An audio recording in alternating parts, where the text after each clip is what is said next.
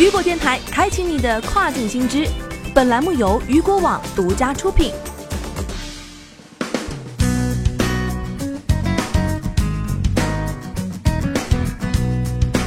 Hello，大家好，欢迎大家收听这个时段的跨境风云。接下来的这个时间，咱们将一起来了解到的是双十一还敢买这个？人民日报送你上热搜。十一月三号，微博话题多款电子烟仍参与双十一促销，冲上了热搜，引发网友热议。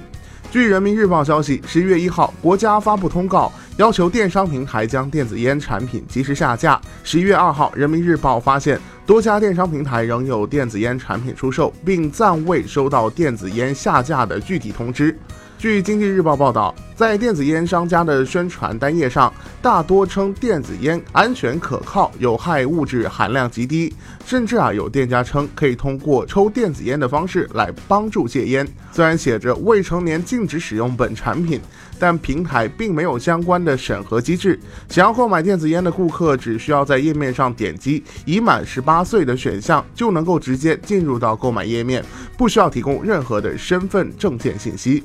据据国家烟草专卖局官网消息，日前，国家烟草专卖局、国家市场监督管理总局联合发布了关于进一步保护未成年人免受电子烟侵害的通告，要求不得通过互联网销售电子烟。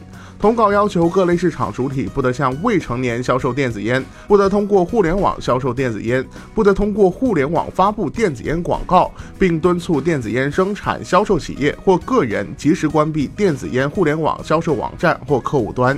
电商平台及时关闭电子烟店铺，并将电子烟产品及时下架。电子烟生产销售企业或个人撤回通过互联网发布的电子烟广告。下一步，国家烟草专卖局等部门将加强对通过互联网推广和销售电子烟行为的监测、劝阻和制止，对发现的各类违法行为依法查处。好的，聚焦大事件，解读新爆点。以上就是这个时段雨果电台为您推送到最新一期的跨境风云。想要了解更多跨境电商资讯，您还可以持续关注雨果 App 推送的最新消息。我是大熊，我们下个时间段见，拜拜。